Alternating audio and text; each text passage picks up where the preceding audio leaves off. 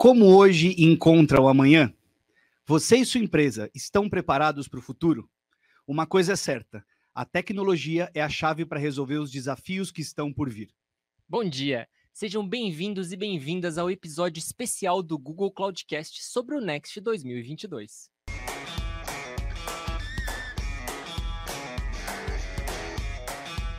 Nos dias 11, 12 e 13 de outubro, o Google Cloud realizou mais uma edição do Next, um dos eventos mais esperados do ano.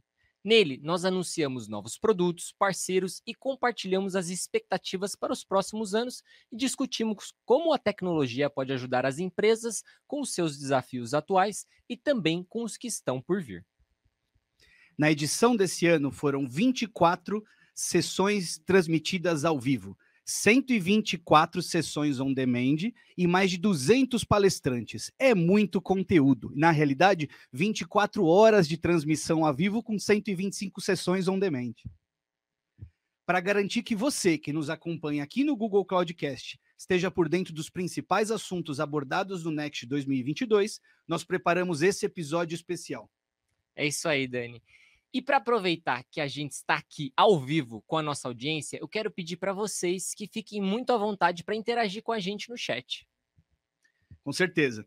É, quero saber de que cidade vocês estão nos acompanhando. Se vocês já ouviram sobre a terceira temporada, já ouviram nossos episódios do Google Cloudcast na terceira temporada, qual episódio vocês mais gostaram, enfim, podem ir mandando suas mensagens.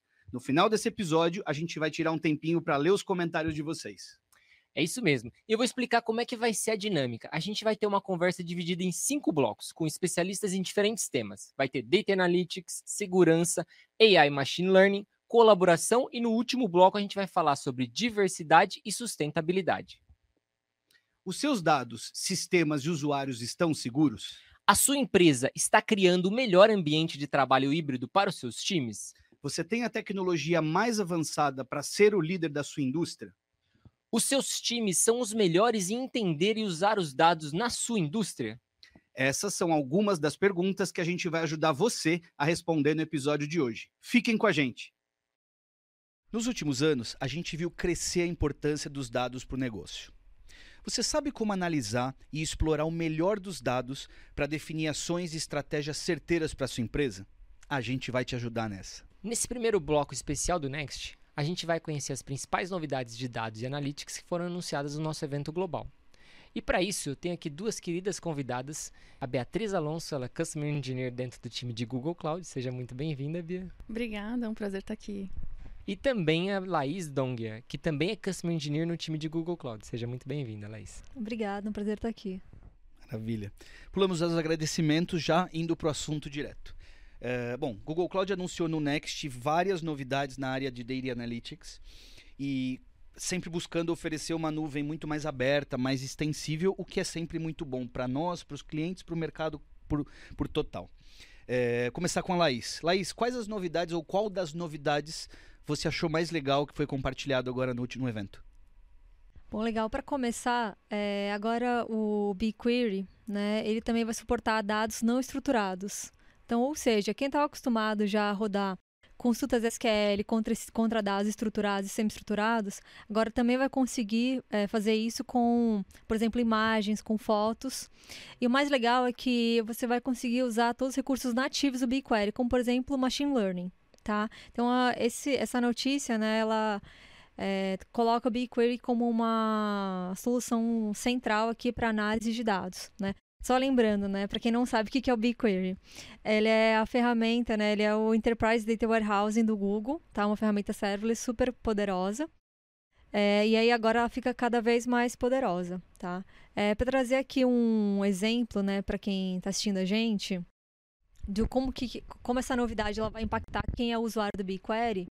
É, digamos que você seja um corretor de imóveis e que quer identificar né, qual que é o imóvel que vai vender, tem a probabilidade maior de venda no seu território. Antes você conseguia criar um modelo de machine learning apenas com dados estruturados, né, como o valor do imóvel, metragem, número de quartos, enfim. Agora você também pode incluir dados de imagem e também de fotos. Então, ou seja, enriquece cada vez mais o modelo de machine learning e a análise que você pode fazer usando essa ferramenta. Legal, uma profundidade muito maior agora quando a gente olha para esse contexto de analytics, né? Sem dúvida. E é sensacional porque antes a gente só podia trabalhar com dados de texto, né? Então, assim, a gente utilizando dados não estruturados, todas as empresas acabam tendo e não tirando vantagem disso. Né? Mas eu, acho que, além de ajudar essa questão nas análises, a gente tem novidades sobre o Big Lake também, certo, Bia? Sim, a gente teve. É, na verdade, a gente anunciou o Big Lake como plataforma baseada no BigQuery é, no início do ano. E o que a gente anunciou agora no Next é que a gente vai suportar mais é, formatos de arquivo aberto, como Iceberg. Né? E a gente anunciou também que no futuro a gente também vai suportar UD e arquivo Delta. Né? Então, isso é bem interessante. Legal. E a gente vai poder rodar também, olha só que, que bacana, né? Spark dentro do BigQuery. Né? Então, os clientes vão poder escolher agora se eu prefiro rodar um job, né? uma query SQL, né? na, na, nativo, ou Spark também. Né? Então é, a gente vai poder escolher. Fica uma coisa bem flexível né? e, e, bem abrangente em termos do que pode ser executado a partir de dentro do Big Lake. E além disso, também o faturamento fica mais é, simples de entender, porque era uma coisa que os clientes já estavam familiarizados, né? Slots no BigQuery, né? Então é bem tranquilo e vai valer aqui também para o Big Lake. Que legal. E esse realmente era um pedido, uma demanda dos nossos clientes nos últimos tempos, né? Nossa, era assim, Dani. É tanto os novos formatos de arquivo, como também essa integração aí do Spark com, com o BigQuery. Muito, muito bacana. Legal. Um tema importante Governança de dados. Você comentou agora do Big Lake, né? Google Cloud cada vez mais está centralizando, dando poder para o Big Lake. É, eu queria saber se tem alguma novidade nesse sentido quando a gente olha para a governança, é, uma vez que a gente precisa ter cada vez mais controle desse ambiente, né? Tivemos algumas novidades de governança também. É, o Dataplex, né, que a gente já anunciou também alguns meses atrás, agora ele vai suportar tanto o processo de data quality como linhagem de dados dentro do Dataplex. E antigamente a gente suportava é, um conjunto mais restrito assim de fontes né, para é, ingerir esses metadados dentro do Dataplex. Aí agora a gente já anunciou que vamos suportar também Cloud SQL, Bigtable, Spanner e até mesmo Looker. Né? Então a gente aumentou a área de superfície de onde a gente vai poder ter governança de dados né, a partir de hoje. Então é bem bacana. Eu, eu né, indico quem tiver curiosidade assistir as sessões de Dataplex do Next também. Sensacional. Bom, e nesse avalanche de novidades que a gente tem, né, que a gente está falando de algumas delas aqui, eu acho que tem uma coisa muito interessante nessa, nessa questão que envolve duas ferramentas muito populares de BI, que seria o Looker e o Data Studio. Então, as duas é, que foram anunciadas dentro do Next. Se vocês puderem falar um pouquinho o que, que foi desse, desses anúncios e também como que elas podem ajudar os nossos clientes nas tomadas de decisões? Então, Marcelinho, agora os, os times de engenharia do Looker e do Data Studio foram unificados. Então, assim, o, o Data Studio passou a se chamar Looker Studio. Ele continua free, né, com todas as features que ele já tem, funcionalidades. E agora também vão ter outras versões do Looker é, para os usuários escolherem eu, eu ouvi também, o passarinho me contou, que agora a gente vai ter. É bom, né? A gente tem que puxar sempre esse gancho. Mas eu ouvi dizer que a, a gente vai ter uma versão paga também agora, não é? Como que vai funcionar? Exatamente, é o Looker Studio Pro. Né? Então, incluir algumas outras funcionalidades que os clientes estavam pedindo já do Data Studio, como, por exemplo, o controle de usuários usando o IAM do console do GCP, também controle de conteúdo. Tá? Tem outros sabores também de lucro que os usuários podem escolher, que a Bia aqui vai trazer um pouco mais de detalhes para gente. É, falando em termos de plataforma, então a gente já ajudava os clientes é, antigamente, né, com a camada semântica do Looker, que é o LookML. LookML tem ajudado muito no sentido de, dos clientes terem uma única fonte da verdade. E o que a gente anunciou no Next agora é que a gente está abrindo a camada semântica do Looker para terceiros também. Então, outras ferramentas de BI de mercado vão poder se conectar ao Looker para né, poder extrair algumas análises a partir dali também. E além disso, a gente continua investindo no Looker como uma plataforma super extensível, tanto através das capacidades de embedding dele, como da API também, que permite a gente levar essas análises para qualquer lugar, poder infundir né, BI praticamente em qualquer lugar, e aí o céu é o limite em termos de criatividade aqui. Que legal. O Google nasce como uma empresa de dados, se a gente pensar o nosso contexto Exato. lá atrás e é muito bom saber e está sendo provado a nossa evolução em termos de analytics para pro, os clientes cada vez mais poderem usar o poder, como a gente disse no início do analytics, e ser mais disruptivo na sua oferta de negócio, no, no seu dia a dia. Bia, Laís, muito obrigado por participarem com a gente, realmente foi meio enriquecedor. Obrigada. Obrigada pelo convite. A gente que agradece vocês por terem vindo. Muito obrigado. As principais previsões sobre tecnologia de nuvem para os próximos anos, segundo os especialistas do Next. 90% dos fluxos de trabalho de operações de segurança que exigem envolvimento humano serão automatizados e gerenciados como código. O que isso significa? É como ter uma equipe de desenvolvedores colaborando para detectar ameaças e possíveis ataques cibernéticos dentro da sua empresa. As organizações vêm enfrentando muitos desafios de segurança que só aumentam à medida que novas ameaças surgem a cada dia. E para poder se proteger, as empresas precisam de soluções extremamente poderosas para poder proteger seus clientes, seus funcionários e seus parceiros. Nesse segundo bloco, o assunto é segurança, um dos temas mais importantes para as empresas hoje em dia. Para falar disso, a gente trouxe duas pessoas mais do que especiais que estão conosco aqui hoje. Recebemos o Marcos Cavinato, Head de Segurança e Networking de Google Cloud para América Latina, e o Renato Markovic, que é líder de Segurança e Compliance do Google Cloud também América Latina. Sejam muito bem-vindos. Obrigado, Dani. Obrigado, Marcelo. É um prazer estar com vocês aqui. Obrigado pelo convite. Maravilha, nós que agradecemos. Bom, Google Cloud sempre forneceu uma infraestrutura de nuvem segura para os nossos clientes e com a aquisição da Mangent recente, que é uma empresa super reconhecida no mercado, eh, a gente ampliou ainda mais essa, essa posição de liderança quanto à cibersegurança. Né? Por que, que segurança é um assunto tão importante nos dias de hoje? Bem, tudo começa em 1971, que parece sacanagem dado que a gente não tem muito tempo, né? Então vou voltar nesses 51 anos só para contar uma história rápida, que é 71, acredita-se que nasceu o primeiro vírus de computador. Né? Acho que a maioria de nós não estava lá combatendo nessa época, mas o que a gente realmente viu é uma evolução do objetivo final desses ataques. Né? Naquela época e até a década de 80, 90, ah, muita, pessoa, muita gente foi afetada por vírus que deixava a máquina lenta e deixava o mouse que não mexia direito. Ele mais incomodava do que tinha uma outra finalidade. A gente formatava a máquina e estava tudo certo. Mas ao longo do tempo ele foi evoluindo com um objetivo muito claro que é lucro, né? dinheiro. Então, esse é o grande motivador dos ataques no dia de hoje, já faz mais de década que está assim. Né? E entre essa categoria de vírus, talvez a mais tradicional, famosa e mais rentável hoje em dia é a que chama-se ransomware, né? o sequestro de dados. Então, é, criptografa-se os dados, deixa eles de um jeito que ninguém possa entender e solicita-se então um pagamento de um resgate. Esse é o mundo que a gente vive hoje, essa é a grande motivação dos atacantes. E a mídia começou a divulgar muito isso também. Em 2017 a gente teve um grande evento que foi o ataque do WannaCry, que deixou tudo isso muito mais famoso. Mas talvez o, o grande salto para a importância na organização aconteceu de dentro para fora.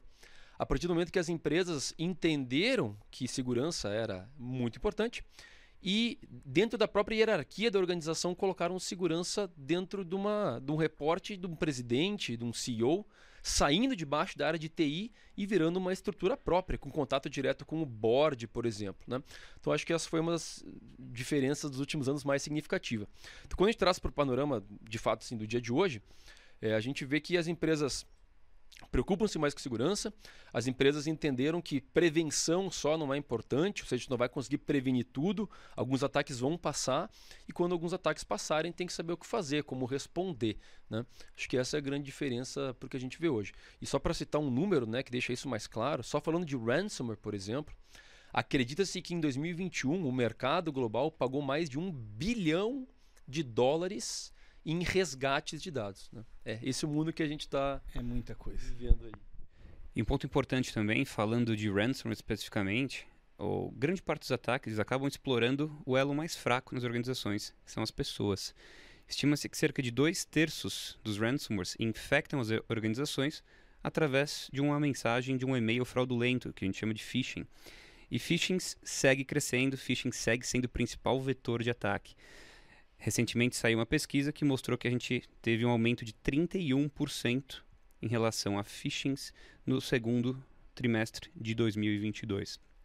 Como o Cavinato comentou, as empresas estão se conscientizando cada vez mais em relação a toda a questão de aquisições de tecnologias, mas é super importante também ter budget separado para treinamento de usuários. E os números seguem crescendo. Se a gente olhar para relatórios recentes, a gente teve cerca de 31% em relação ao aumento de phishings no terceiro trimestre de 2022. Então é algo que envolve pessoas, processos e não somente toda a parte ferramental de tecnologia. Ah, muito legal que vocês comentaram e, e esse ponto de phishing é, traz um, até uma conexão com uma coisa que a gente sempre fala aqui como uma máxima né, dentro do, do Google Cloud Cache, que tudo é sobre pessoas. Então, o ponto mais fraco da segurança hoje são as pessoas, ou seja, somos todos nós, somos o ponto mais vulnerável.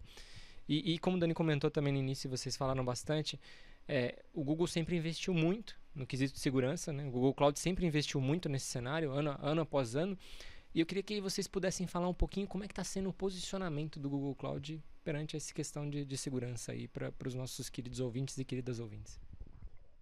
Nós temos um objetivo muito claro. Dentro dos próximos anos, o Google quer se tornar um dos maiores provedores de segurança, um fornecedor de segurança. Hoje, quando tu está na mesa ali com um Chief Security Officer, o pessoal da área de segurança, eles não consideram o Google como um fornecedor. Eles entendem que o Google é uma empresa segura, mas não como um fornecedor. Né? E isso a gente quer mudar, é o nosso objetivo principal. Para concretizar isso, a gente vem investindo em produtos, features, soluções. A gente vai falar sobre o Next, né, alguns lançamentos, mas a gente também fez aquisições de empresas. Uma delas foi a Mandiant, que o, o Dani comentou antes, 5,4 bilhões de dólares nessa compra. Ainda no ano de 2022, nesse ano, a gente comprou também Simplify, é, uma empresa que trabalha com SOAR, mais um desses tantos acrônimos de segurança, além da City, que é uma outra empresa que usa Machine Learning, AI no, no conceito junto com segurança. Né? Então a gente está fazendo esse investimento porque a gente quer se consolidar como um fornecedor.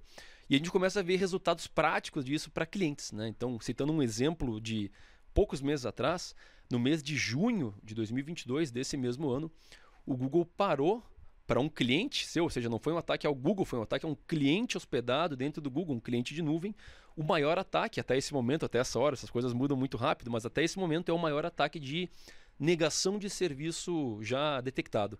Foram 46 milhões, repito, milhões, de requests por segundo. Para ter uma ideia desse número que é tão Caramba. estrombólico que é difícil entender, isso em 10 segundos representa o acesso diário à Wikipedia. Então, 46 milhões de requests por segundo. E o que é mais interessante com a tecnologia que a gente usa, né, de ponta, o cliente nem sentiu isso, não afetou nem um segundo sequer a disponibilidade do cliente. Então, o ponto é, é esse investimento ele acontece para, no final, promover segurança para o próprio cliente, para criar um ecossistema mais seguro, né?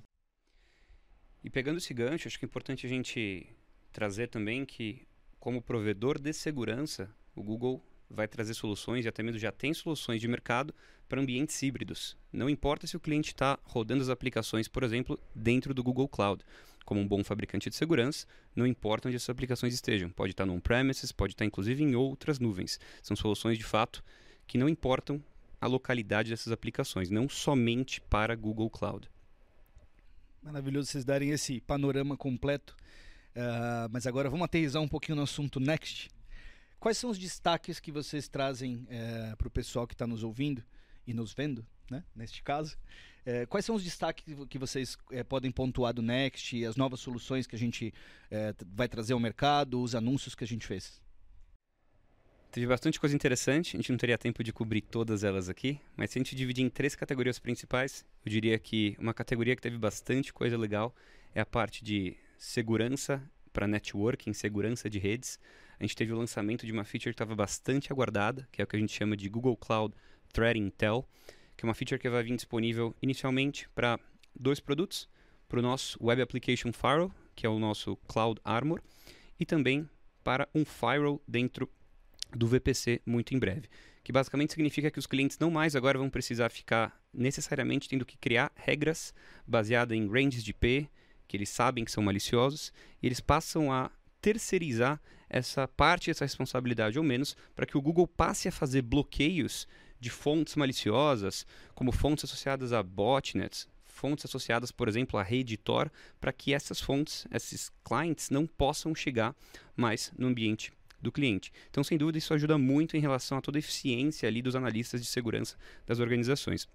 A gente teve também o lançamento de duas categorias de firewall. Atualmente nós temos o VPC Firewall, que é um firewall camada 3, camada 4, que pode ser utilizado ali para criar regras baseadas em uh, IP, baseada em porta, protocolo. E muito em breve a gente vai ter duas novas categorias que a gente chama de Firewall Essentials e Firewall Standard. O Essentials é realmente equivalente ao que a gente tem hoje em dia, e o Standard, essa nova categoria, que vai trazer, além dessa possibilidade adicional de Threat Intelligence, vai trazer toda a questão de criação de regras baseada em FQDN. Isso é bem interessante. E também toda a questão de firewalls regionais, que vão poder. Significa que basicamente a gente vai poder criar regras de firewall em nível de organização, em nível de projetos, e essas regras vão ser herdadas por projetos, até mesmo que não existem na organização. Então, ajuda bastante na questão de governança. Eu sei que, por exemplo, uma comunicação na porta 80 não é uma coisa boa. Então, eu poderia criar uma regra no nível de organização, essa regra ela passa a ser dada por projetos dentro da nossa estrutura hierárquica. Recentemente, a gente teve o lançamento também do Cloud Armor Auto Deploy. O Cavinato comentou o maior ataque de estação de serviço já registrado na história, 46 milhões de requests por segundo. Foi detectado, foi bloqueado pelo Cloud Armor, por essa feature que a gente chama de proteção adaptativa.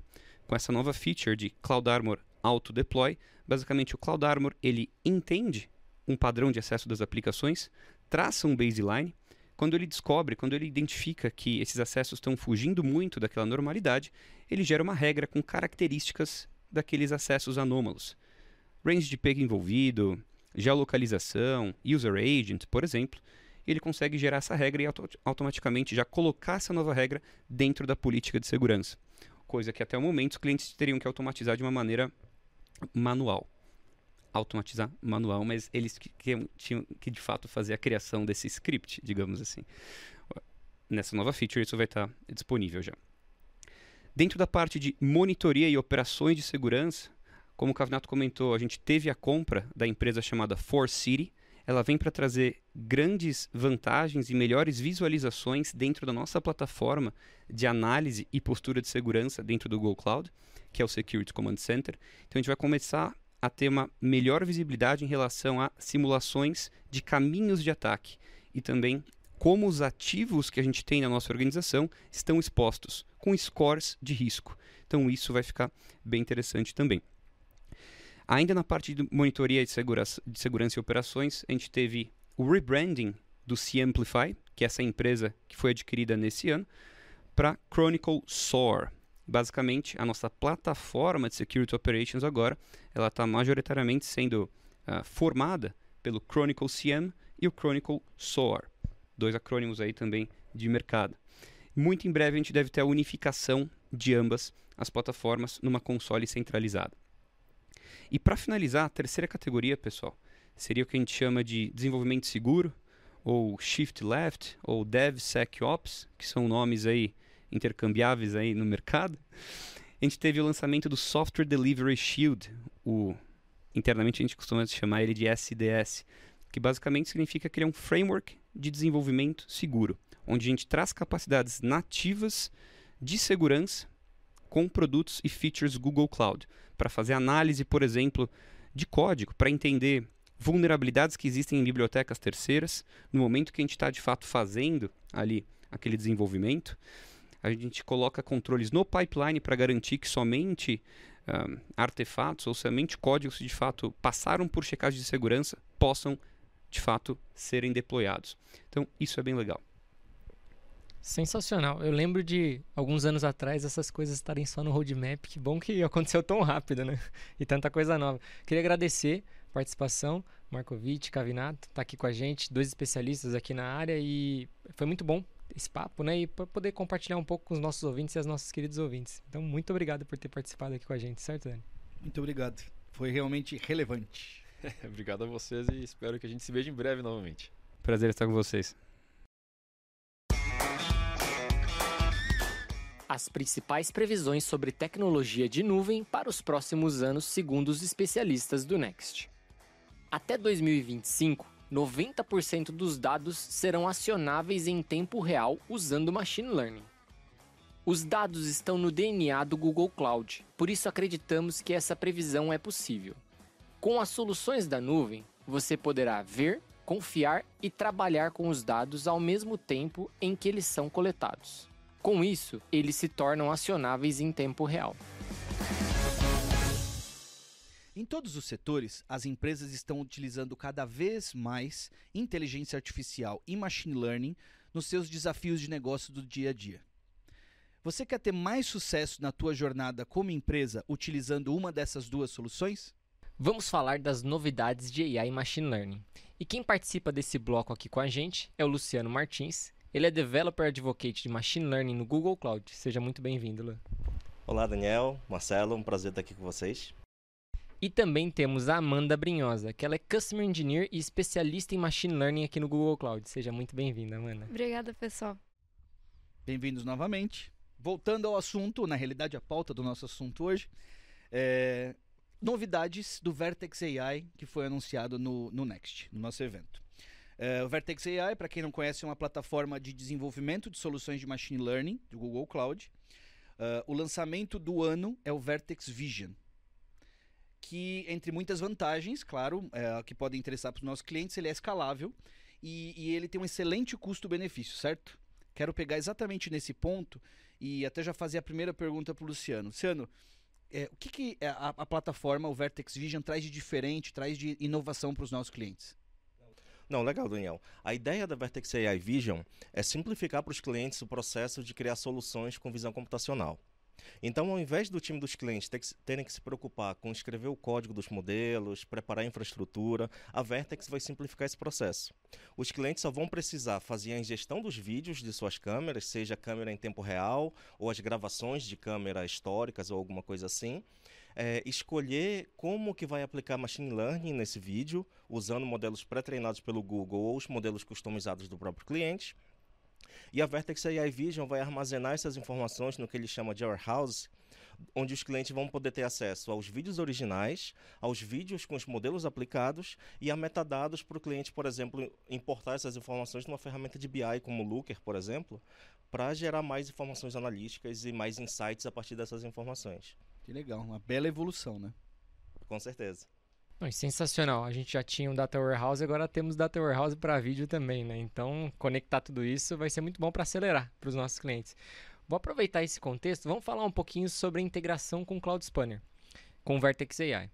E como é que funciona pela perspectiva de uma empresa e quais seriam as principais vantagens que essa nova funcionalidade pode proporcionar para os nossos clientes? Aí, se puder começar a resposta aí, Amanda, eu agradeço. Bom, Cloud Spanner é a nossa base de dados relacional escalável. Então, é, fazer essa integração com a Vertex AI é super vantajosa, porque agora a gente consegue fazer tudo via SQL. E essa é uma tendência que a gente tem, né, que é uma, uma espécie de democratização mesmo da IA. Então, a gente conseguir fazer essas operações diretamente na ferramenta é muito é interessante, né? E se a gente pensar num, num exemplo é, de transações comerciais, né? E a gente querer fazer detecção, por exemplo, de possíveis fraudes, e a gente conseguir disparar um trigger diretamente é, através da ferramenta, tudo usando comandos SQL novamente, é, isso fica tudo mais fluido, né, esse, esses fluxos. É, e, e eu acho, é, eu acho também, Amanda, que uma outra vantagem na perspectiva de gestão de produto é que os clientes vão ter menos complexidade de código. Então, ao invés de ter um código apartado de uma equipe apartada, criando modelo, criando técnicas de inferência, toda a interação com os modelos de machine learning vão ser feitos no mundo de dados com linguagem SQL.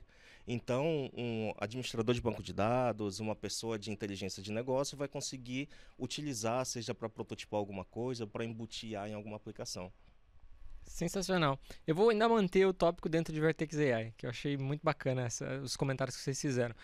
Acho que vale comentar das outras duas novidades que surgiram também, né? Que é o Matching Engine e o Feature Store. Se vocês puderem falar um pouquinho para a gente sobre o que, que eles são, o que, que significa. Claro, o, o Match Engine é uma feature dentro do, do, da Vertex AI que permite que os clientes façam o que a gente chama no mundo de A é, de busca por similaridades de vetores.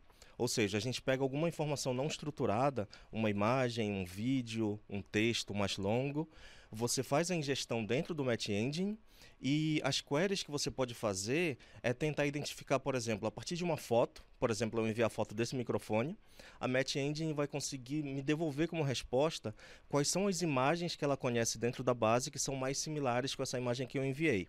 O que a gente tem de novidade é que agora você consegue fazer ingestão de novas informações dentro da Match Engine em, em streaming.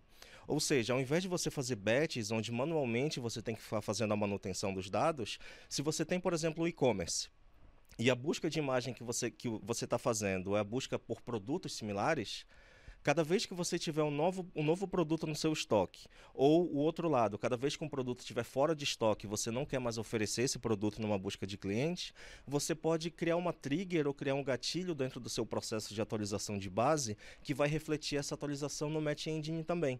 Então, os clientes vão estar sempre tendo a experiência mais tempo real possível em relação à base de produtos que você tem. É, e a Feature Store é no mesmo sentido, a mesma lógica se aplica aqui, né? Então a, a Feature Store, para quem não conhece, é o nosso repositório de features, então a gente pode compartilhar essas features para serem utilizadas até entre outros times, né? Então, é um caso de uso, por exemplo, ah, eu tenho features relacionadas ao usuário, nesse caso que o Lu explicou. Então, vários times vão poder reutilizar isso a partir dessa ferramenta. E aí agora a gente também tem a possibilidade de streaming. Então, com essa lógica de que agora a gente não precisa mais fazer vários processamentos em batch e a gente pode consumir isso quase que em tempo real, então fica tudo mais prático, né? Legal, quanta novidade. É, uma outra novidade que eu e o Marcelinho estudamos, fizemos a lição de casa, é, que apareceu na programação do Next foi o Translation Hub. É, o Google já possui, Google Cloud já possui vários mecanismos de, de tradução, é, mas o Translation Hub tem uma interface onde o usuário pode interagir sem ser um desenvolvedor, o que é muito legal e realmente é uma evolução. Né? É, queria que vocês comentassem um pouco mais sobre isso, que, claro, além do aspecto de redução de custo, também tem o aspecto de, de hiperscalar o, o ambiente dos clientes. Né? Claro, sem dúvida, Daniel. A grande ideia é que a gente busca sempre facilitar a adoção de IA e a inclusão de, de, soluções baseadas em IA dentro das aplicações dos clientes. Se a gente considerar somente as soluções que existiam antes do Next, você precisaria ter um pouco de conhecimento de código para interagir com uma API ou para treinar um modelo, alguma coisa assim. O que o Translation Hub vai entregar é uma experiência para os usuários de negócio. Ou seja, você não precisa saber desenvolver, você não precisa interagir com as APIs diretamente, mas você tem uma necessidade de fazer a tradução de, por exemplo, um relatório de finanças de final de ano da sua empresa. Você pode, numa interface simplificada, numa interface gráfica, você consegue fazer o upload do seu documento, escolher quais são as linguagens de destino que você quer traduzir. Então, por exemplo, você tem um documento em português e a sua base de clientes são falantes de português, espanhol ou inglês você faz a tradução do seu documento para espanhol ou inglês e o Translation Hub vai usar essas ferramentas que já existiam, como o Translate API ou como o AutoML Translate, e vai fazer essa tradução para vocês. É, e ainda é possível fazer a correção desses documentos, né? Então, se a tradução não ficou completamente adequada, a pessoa pode ir diretamente nessa mesma ferramenta ir lá e fazer uma edição. E eu acho que isso é a parte mais legal do, do Translation Hub, essa interface. É, chega a ser até, de certa forma, meio mágico quando a gente vê aquele documento original, né, na linguagem que a gente já tinha, e ver ele traduzido numa linguagem completamente diferente, com todos os elementos ali preservados, né? Então a fonte, todas as imagens, tudo que tem em volta, ele fica preservado, e isso é muito, muito legal. Isso é, em prática, a democratização do acesso às informações, né? E até para quem não é desenvolvedor, como vocês comentaram, conseguir fazer esse processo, né? E além da solução em si, ainda você tem a curadoria, que é o que a Amanda comentou, né? Exato. É, para revisar e, e, poder aplicar cada vez melhor os dados em cima de um documento. Que legal. E a pergunta que não quer calar.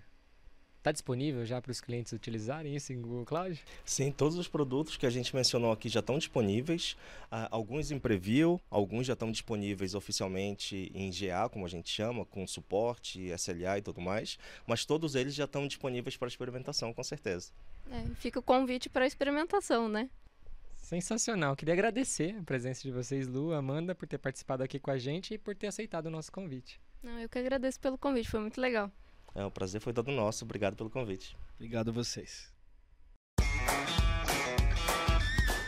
As principais previsões sobre tecnologia de nuvem para os próximos anos, segundo os especialistas do Next. Até o final de 2025, a inteligência artificial será um dos fatores na mudança para uma semana de trabalho de quatro dias. Isso significa um fim de semana prolongado. Com as soluções de inteligência artificial, é possível automatizar processos e otimizar o trabalho das equipes, o que tornaria a semana útil de quatro dias uma realidade. Em casa ou no escritório? Se você pudesse escolher onde trabalhar, qual seria a sua opção? Os desafios trazidos pela pandemia mudaram a forma de como as empresas e os profissionais trabalham hoje. é, 56% dos brasileiros já adotaram um modelo de trabalho híbrido, enquanto 82% dizem que este formato é definitivo. Será que é definitivo? Esses são os dados de uma pesquisa é, chamada O Futuro do Trabalho no Brasil, feita em parceria do Google Cloud com a IDC Brasil. E nós vamos aprofundar um pouquinho mais sobre ela e vários outros temas hoje, certo, Marcelinho? Com certeza, Dani. E por isso é fundamental que as empresas criem um ambiente de trabalho digital que incentive e dê suporte para as equipes se comunicarem, co colaborarem e criarem e compartilhar todas as suas ideias. Tudo isso com muita segurança, com certeza, certo, Dani? É isso aí. É, bom, para falar um pouco mais sobre colaboração, nós trouxemos duas feras, dois especialistas no tema. O primeiro é o Lucas Smith. É, o Lucas é especialista do Google Workspace. Seja bem-vindo, Lucas. Muito obrigado, Daniel, Marcelinho. Um prazer estar aqui com vocês. E o nosso segundo convidado é o Fred Almeida. O Fred é gerente de marketing de produto do Google Workspace para América Latina. Fred, muito bem-vindo. Muito obrigado, gente. Prazer estar aqui com vocês. Esse convite é sensacional. Maravilha. Bom, falamos, eu já usei a expressão Google Workspace, a nossa ferramenta, é um pouco do que a gente vai aprofundar hoje. Então, para dar uma visão do Workspace, o Google Workspace é uma ferramenta de produtividade, hoje a mais popular do mundo. É, são mais de 3 bilhões de usuários e mais de 8 milhões de clientes entre pequenos é, negócios e grandes corporações, pequenas, médias e grandes corporações. Antes de começar a falar das novidades que foram anunciadas do Google Workspace no Next, é, eu queria que vocês contassem um pouco sobre o Google Workspace, como é que ele está presente no dia a dia hoje é, das empresas e dos funcionários. É, eu sou, posso ser um pouquinho suspeito para falar, né? Mas assim, eu sou grande fã do Google Workspace uh, porque é uma ferramenta que está em constante evolução. E acho que depois de tudo que a gente passou, ela veio assim atender às três grandes necessidades né, que a gente tem do, do mundo moderno, né, do dia a dia de hoje, aí que a gente pode falar pós-pandêmico. A primeira delas é que o trabalho não está mais só em um lugar. Então, assim, como você bem pontou da pesquisa da IDC, que 56% dos entrevistados dizem que já adotaram o modelo híbrido, e é, essa porcentagem é 12% maior do que da última pesquisa que também foi feita aí com o Google Cloud e a IDC. Então a gente vê que essa adoção do trabalho híbrido, ela vem ganhando muita atração e o Google Workspace está realmente focado em ser uma ferramenta que colabora para isso. A segunda grande necessidade é que com o trabalho híbrido e remoto, a gente tem um desafio que são as conexões humanas, né? Então a gente vai debater aqui, vai apresentar um pouquinho para vocês sobre algumas funcionalidades que o Google Workspace trouxe e está trazendo aí no Next como o Smart Canvas e também dentro de algumas funcionalidades dentro do Google Meet, que é realmente para aproximar as pessoas que estão nesse modelo de trabalho híbrido. E eu acho que uma terceira, um terceiro ponto bem interessante é que nunca antes o nosso tempo foi tão valioso. Não é? Então, uh, na mesma uh, uh, reporte aí do IDC, 75% dos entrevistados dizem que o modelo do trabalho híbrido trouxe uma melhoria do bem-estar realmente aí no seu dia a dia. Porque a gente está em casa, trabalhando, está multitarefas completamente, então realmente o Google Workspace ele está trazendo aí algumas funcionalidades que contribuem. Eu acho que nada melhor do que a gente também entender como é que o Google Workspace está presente nas empresas inovadoras. Né? Hoje, dos 17 unicórnios brasileiros, 15 utilizam o Google Workspace. Então, assim, são unicórnios, são empresas que têm um crescimento acelerado. Então, a gente entende que essa ferramenta ela busca fomentar a, a produtividade e colaboração nessas empresas. Sou suspeito porque sou um eterno apaixonado por essa ferramenta. Muito interessante esses, esses, tópicos que você trouxe, eh, Fred. Eu também sou suspeito para falar porque eu gosto muito. Eu não utilizava até entrar no Google e quando entrei foi uma surpresa maravilhosa. Utilizava muito antes, mas não no contexto de trabalho. Isso foi um, um ponto muito bacana. E você falou sobre o futuro do trabalho no Brasil, né? A pesquisa, a gente tem um episódio específico onde a gente falou sobre esse tema, então eu convido para os ouvintes e, que, que, quiserem saber um pouco mais, a gente tem na íntegra aí todo a explicação de como que foi a pesquisa como um todo. E aproveitando para falar um pouquinho mais sobre novidades, eu vou trazer uma pergunta aqui para o Lucas. O Fred já deu até um spoiler ali. Eu queria que você falasse um pouco aqui para a gente sobre o Smart Canvas. O que, que, é, o que, que ele é, né? E o que, que surgiu aí de funcionalidade nova dentro do Next? O Smart Canvas é um negócio revolucionário para mim na questão de edição, criação, colaboração de documentos. Eu sempre falo que o Google Workspace ele inovou né, quando a gente trouxe a colaboração em tempo real para o documento. Aquele negócio de parar de eu crio, passo pro Fred, que depois passo pro Daniel, que passo pro Marcelinho e volta, vai aquele, aquela passagem de bastão. Não, a Fica um monte cria de versão do mesmo documento. Exatamente. Quem não, quem não tem aquele documento, né? Pelo menos tinha antigamente, documento, apresentação, podcast, versão 3 milhões 428 mil, revisão Final, B. essa- final, final, final, Final, da Essa é final. a versão final, né? usar essa porque tem. A gente acabou com isso, com a colaboração em tempo real, todo mundo trabalhando junto. Deixa de ser passagem de bastão para ser colaboração em tempo real. E para mim, o Smart Canvas é a segunda revolução que, que a parte de edição de documentos eh, eh, traz. A gente sempre pensou muito, todos os editores de, de texto, planilhas, slides, apresentações, a gente sempre pensou muito com, com a, a visão de imprimir. Né? Agora, se você para para pensar quantos por cento hoje a gente imprime, né? Até por conta de meio ambiente, mas por conta da digitalização, quantos por cento das apresentações que a gente cria, dos documentos que a gente cria, a gente realmente imprime? É uma porcentagem muito pequena. Então você imagina você tirar essas algemas de pensar num- numa criação de documentos para imprimir. Isso te permite falar assim, poxa, eu posso transformar isso aqui num algo vivo, editável, é, interativo, com gestão de tarefas. Então, o, que- o Smart Canvas, o que, que é? Para quem tem o Google Workspace, você tem o Gmail pessoal, é fácil. Abre um editor de texto, digita arroba. Arroba. A hora que você colocar arroba, ele vai te abrir um novo menu de opções. E aí, esse novo menu, ele vai abrir possibilidades, por exemplo, de eu marcar uma pessoa. Então, poxa, estou criando aqui um documento, quero marcar o Fred. Marca o Fred, ele já vai marcar o Fred como pessoa, já vai te perguntar se eu quero usar o Machine Learning, inteligência, saber. Quer compartilhar o documento com o Fred? Porque não está compartilhado tal. É, é, mas ele vai abrir uma série de possibilidades, por exemplo, é, lista de, de, de- de tarefas, por exemplo, está completa, não está completa, data, é, é, é, um editor de e-mail, por exemplo. Quantas vezes a gente não cria um documento para fazer um draft de um e-mail? Poxa, se eu já, eu já crio um, um template de e-mail com título, tudo bonitinho, já consigo mandar o, o e-mail de dentro do editor de texto. Então a gente edita um e-mail em tempo real vivo. Poxa, tive uma reunião, quero criar a ata da reunião. Quantas vezes é, eu não crio um documento? Putz, quem são os participantes? Não, arroba, pega o nome da reunião, ele automaticamente pega na agenda. Participaram essas pessoas, já tudo com interatividade. Então, isso é, permite, assim, muito rapidamente você criar projetos, criar iniciativas. Poxa, vamos fazer uma gravação aqui, então quem que vai falar o quê? Quem que vai colocar? Tá pronto, não tá pronto, vermelhinho, verde, é, ligando a tarefas no Google Tasks. Então, poxa, eu criei uma tarefa aqui para o Fred para amanhã, vai entrar já na agenda dele, no task já vai estar compartilhado. Então, você dá vida a um documento, seja ele um editor de texto, seja uma planilha, seja uma apresentação de slides, e a gente cada vez mais incluindo funcionalidades novas eh, eh, dentro do, do, do- do Smart Canvas, ligando com outros produtos. A, a ideia é exatamente essa. No final do dia, você quer imprimir? Dá para imprimir. né? Então, é, é pensar o documento como algo cada vez mais vivo, que é a realidade. né? É, eu, eu acho que isso aí essa é a mágica do, do Google Workspace, né? Que ela foca realmente em como eu facilito a vida do usuário. Como é que eu, através de, não importa se é o e-mail, se é o doc, se é, se é o slide, como é que eu consigo dar vida àquilo e fazer com que ele não precise gravitar entre vários outros aplicativos ali. Ele consegue, no mesmo, no, numa mesmo Google Docs, ele consegue realmente fazer tudo. Quanta coisa, hein, Marcelinho? Pois Bom, é. eu quero falar de outra ferramenta que re- realmente é um- uma, uma solução um sucesso que a gente tem dentro do Google Workspace, que é o Google Meet. Quando a gente olha no trabalho híbrido, a colaboração, realmente ela faz total diferença, né?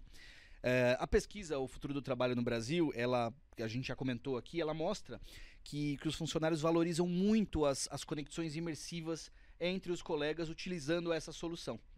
É, quais as novidades do Google Meet que foram anunciadas nesse Next, Fred? Olha, foi super interessante porque a gente tinha o primeiro desafio, quando foi todo mundo para casa, poxa, todo mundo tem acesso a uma plataforma de videoconferência, aí veio o Google Meet. E agora a gente tem o segundo desafio, que está um pouco em casa, um pouco pessoal reunido numa sala no, no escritório. Então, como é que você consegue melhorar, realmente fazer essas conexões imersivas entre quem está em casa e quem está lá numa sala? E um dos grandes desafios é, poxa, tenho 10 pessoas que estão ali na sala, tem um falando, mas só que a câmera tá pequenininha e quem tá em casa não consegue entender direito quem tá falando. E hoje o Google Meet ele trouxe uma funcionalidade que realmente é o enquadramento através da tecnologia de inteligência artificial, que ele consegue detectar quem tá falando na sala e ele dá um zoom na pessoa. Então assim, quando tem vários speakers na sala, ele consegue detectar quem tá falando e vai dando esse zoom aí de acordo com a fala da pessoa. Então, para quem tá em casa, realmente é muito melhor a experiência que você tem aí no, numa interação. Tem uma segunda novidade que foi lançada aqui no, no Next também, que foi realmente como você deixar mais uh, imersiva a experiência de eu tô no Meet, eu tô apresentando aí um Google Slides então, hoje a gente consegue fazer o frame do speaker dentro do Google Slides. Então, a experiência ela fica basicamente que você olha só para uma tela. Você não tem que dividir a sua atenção entre a tela da apresentação do slide e mais aquele framezinho onde está o speaker. Então, inclusive no vídeo do Next, a gente tem uma demonstração bem interessante sobre isso e é sempre o Google Workspace buscando quão imersivo eu consigo uh, ser e quão uh, colaborativo e trazer uma melhor experiência para o usuário. Então, eu acho que a magia do Google Workspace ela vai muito daí. Ela, como é que eu facilita a vida do usuário, a vida de quem está interagindo através da, da ferramenta? Eu também vi uma da, um dos anúncios que a mim sur, surtiu como uma, uma surpresa muito boa, Esse que é, é bom, sobre hein? o Google Voice. Esse então, aí... eu vou pedir pro Lucas, que participou da, do desenvolvimento da funcionalidade, é, todo o approach de trazer essa solução pro, pro Brasil. Eu queria que você comentasse um pouquinho sobre o Google Voice, qual foi o anúncio. É o meu, acho que meu sorriso denuncia, né? Que eu tô muito feliz de, de, da gente ter o Google Voice Esperamos a, tanto. A, aqui no Brasil. Porque a gente tem falado, a gente fala uhum. muito de comunicação unificada. A gente fala de chat, a gente fala de videoconferência com, com o Google Meet. O que estava faltando ali? O telefone, a voz, né? Google Voice, né? a voz. Porque a gente sabe que o telefone ainda é importante. Né? Só que é aquela coisa, qual telefone? Muita gente não tem o celular da empresa. Né? Acaba dando o celular pessoal, que é um risco para a empresa. É, então, o Google Voice ele, tem, ele vem para trazer componente que falta, que é a telefonia dentro do Google Workspace, a telefonia integrada. O que, que significa isso? Eu vou trazer o meu contrato que eu já tenho com a minha, minha operadora e eu vou ter um, o, o, o voice gerenciando tudo isso. Então, por exemplo, eu quero ligar pro, pro, pro Daniel, pro Marcelo, eu vou ligar, vai tocar no computador dele. Vai tocar, se ele instalar o aplicativo do Google Voice, vai tocar no celular dele. E se ele tiver um telefone na mesa, porque a gente faz essa integração, tiver um aparelho um PABX, se for um, uma pessoa que quer, gosta de ter o telefone ali, vai tocar ali também, né? E a gente traz toda a inteligência do Google, então a parte de, de, de Speech API, por exemplo, se você quer montar uma URA, fazer uma gravação bonita para falar com a diretoria financeira, Tecli1 e tal, se você não quiser contratar um ator de voz, né, e não tiver ninguém com uma voz bonita na empresa, você usa o Speech API para para gravar, ou se você quiser fazer em vários idiomas, né? Se eu quero, por exemplo, falar com atendimento, eu posso mandar trocar com três pessoas diferentes. Então, a gente leva toda a tecnologia do, do Google é, é para essa, essa ferramenta que é realmente fantástica. Né? É, inclusive com a parte do Speech API. Poxa, quantas vezes a gente não recebe aquela mensagem? Você tem uma mensagem de voz. Quem não clica no, no, na mensagem de voz no celular só para pagar a mensagem. né? Ninguém quer ouvir aquilo lá. Aquele podcast, né? É, o podcast, é verdade.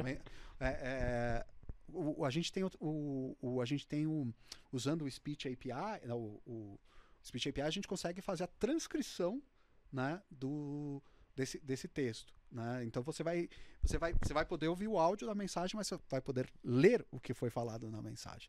Então isso é muito legal, fora N outras coisas, mas é uma ferramenta incrível que traz esse componente que faltava se você ainda faz questão de usar a parte de telefonia. Agora você pode tê-la no Workspace e continuar trabalhando onde você quiser sem estar preso ao telefone, né, ao, ao ramal ali. Minha pergunta foi boa, hein? Foi Esse, o Google Voice realmente é um diferencial muito grande que estava disponível em outros países, mas no Brasil a gente não tinha ainda, então vai ser um avanço. Vai ser não, será e já é. Já está é, sendo, um já está disponível, já um tá avanço disponível. muito legal. Que bom. Bom, conversa está muito boa, mas esse bloco vai ficando por aqui. Eu queria agradecer aí a presença do Fred e do Lucas e vocês estão sempre bem-vindos aí para voltar e retornar aqui para conversar com a gente, certo, Dani? Isso aí. Contem com a gente, foi um prazer. Foi, obrigado pelo convite, sensacional a experiência, muito e, bacana. E novidades do Workspace não faltam, né? Então a gente sempre recomenda, assinem o blog de novidades do, do Workspace, porque cada dia tem coisa nova. Não, né? só esse ano, só no primeiro semestre desse ano foram mais de 140 novas funcionalidades e melhorias que fizeram aí na, na ferramenta. Praticamente uma por dia. Então é melhor assinar o blog. Ó, já tá, já tá chamada aí, pessoal, já tá chamada, porque provavelmente a próxima temporada a gente vai ter mais um episódio aqui no Google Cloudcast falando de Google Workspace com essas eh, mo um monte de inovações que o Fred comentou. 140? 140. Eu espero mais no mínimo 100 pro ano que vem. Obrigado, gente. Obrigado. Obrigado. Obrigado. As principais previsões sobre tecnologia de nuvem para os próximos anos, segundo os especialistas do Next. Mais da metade das organizações que usam nuvem pública vai mudar de provedor principal como resultado dos vários recursos multi-cloud disponíveis. Se você usa outra nuvem, tudo bem, ninguém é perfeito. No Google Cloud, temos um plano de gerenciamento multi-cloud que consegue trabalhar com seus dados, mesmo que eles estejam em outras nuvens. Isso torna cada vez mais possível que as empresas invistam em estratégias multi-cloud. Outro tema muito valioso para o Google Cloud e que é fundamental quando pensamos no futuro é sustentabilidade. O assunto foi pauta de diversas sessões no Next. E para contar como a tecnologia em nuvem pode ser aliada é, em reduzir o impacto no meio ambiente, nós recebemos hoje a Flávia Cunha, que é arquiteta de indústria e especialista em sustentabilidade do Google Cloud. Mais uma vez, seja muito bem-vinda ao nosso podcast, Flávia. Oi, Daniel. Oi, Marcelo. Muito bom estar aqui com vocês mais uma vez falando sobre sustentabilidade. E dessa vez sobre as novas soluções do Google Cloud que foram apresentadas no Next 2022. É sempre um prazer ter você aqui com a gente, viu, Flávia? E o Google Cloud tem muito orgulho de operar a nuvem mais limpa do setor. E os clientes que usam o Google Cloud, eles podem melhorar os seus perfis de sustentabilidade de várias formas. Por exemplo, diminuindo o consumo de energia ao passar dos data centers on-premises para nossa infraestrutura de nuvem pública. Flávia, Quais foram as principais pautas que você enxergou aí dentro do Next 2022 sobre sustentabilidade? Bom, uh, falamos um pouco de como ao longo desse ano podemos ver o quanto a sustentabilidade teve uma atenção espe especial por parte das corporações, dos governos e indivíduos como nunca vimos antes. Mas uh, a gente sabe que para agir eles precisam ter acesso à informação certa para medir e reduzir o impacto de carbono no meio ambiente. E aí é onde a gente consegue ajudar. Além disso, também, a gente entende que qualquer nova carga de trabalho que seja gerada é, no nosso ambiente tem que ser desenvolvida com a menor pegada de carbono possível. E para isso a gente trabalhou arduamente com o objetivo de minimizar esse impacto no meio ambiente através dos nossos serviços. Assim, quando os nossos clientes utilizam os produtos do Google Cloud, nós também queremos que eles estejam ajudando o meio ambiente. Bom, uh, um outro fator importante é como a gente é o provedor de cloud mais verde do mercado, nós apresentamos novos lançamentos de soluções que a gente tem investido o tempo todo em coisas novas que podem facilitar aos nossos clientes tomar melhor as decisões quanto aos desafios da sustentabilidade. E a gente apresentou também vários exemplos reais de clientes que estão engajados com o tema, como o caso, por exemplo, da Box, da SAP, da Etsy, dentre outros que estão utilizando o Google Cloud com o objetivo de minimizar o impacto das emissões de carbono através do uso das nossas soluções. É, Flávia, se a gente pensar aí na questão de controle né, de recursos para sustentabilidade, acho que o Google Cloud Carbon Footprint que agora está disponível para todo mundo, né? Ele é fornecido sem custo dentro da nossa console. É, você consegue contar para a gente um pouco mais de como ele funciona e quais são os benefícios desse serviço para os nossos clientes, caso eles venham utilizar? Claro. Bom, o Google Cloud Carbon Footprint ele ajuda os nossos clientes a medir, a relatar e a reduzir as emissões de carbono na nuvem, com visões por projeto, por mês, por produto ou mesmo por região.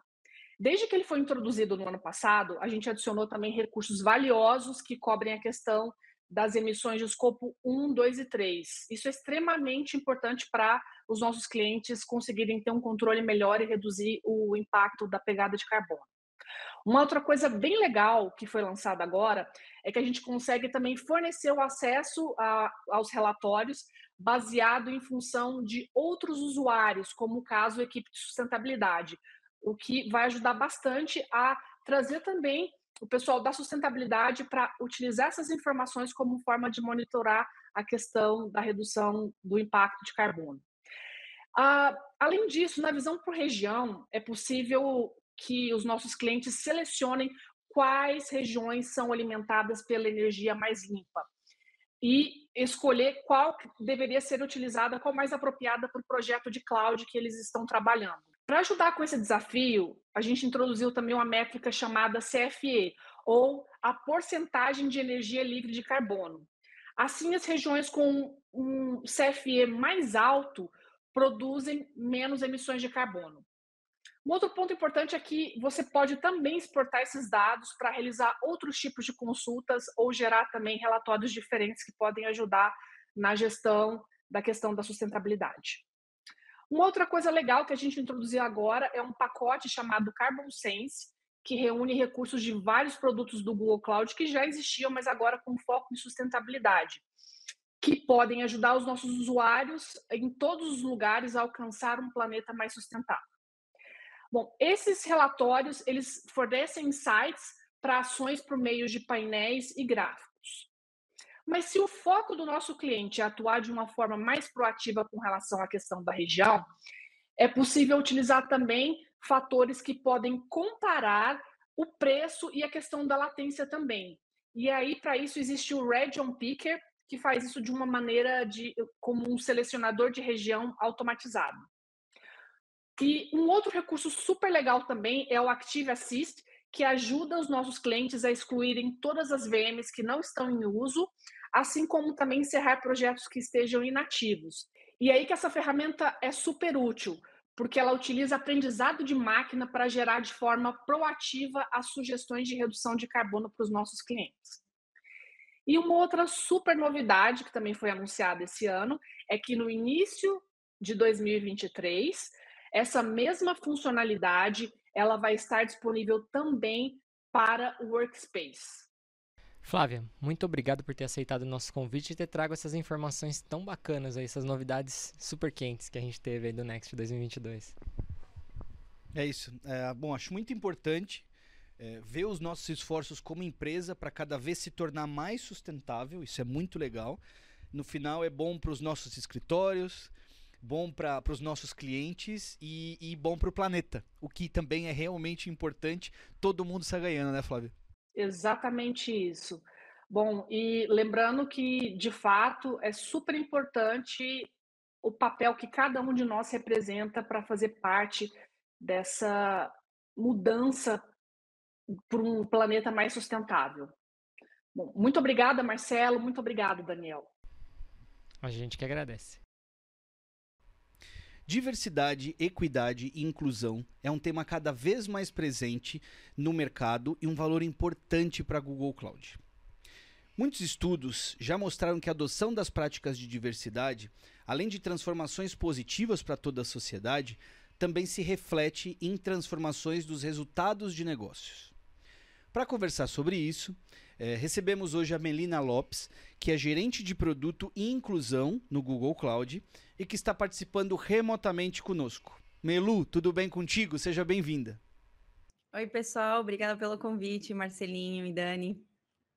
Melu, o Next destacou a importância de construir uma organização diversa e também de criar produtos inclusivos na área de tecnologia. Você faz parte do Comitê de Diversidade do Google Cloud e ajudou a fazer a curadoria do Next. Conta pra gente o que, que diferenciou as sessões de diversidade das outras sessões que a gente teve no Next, por gentileza.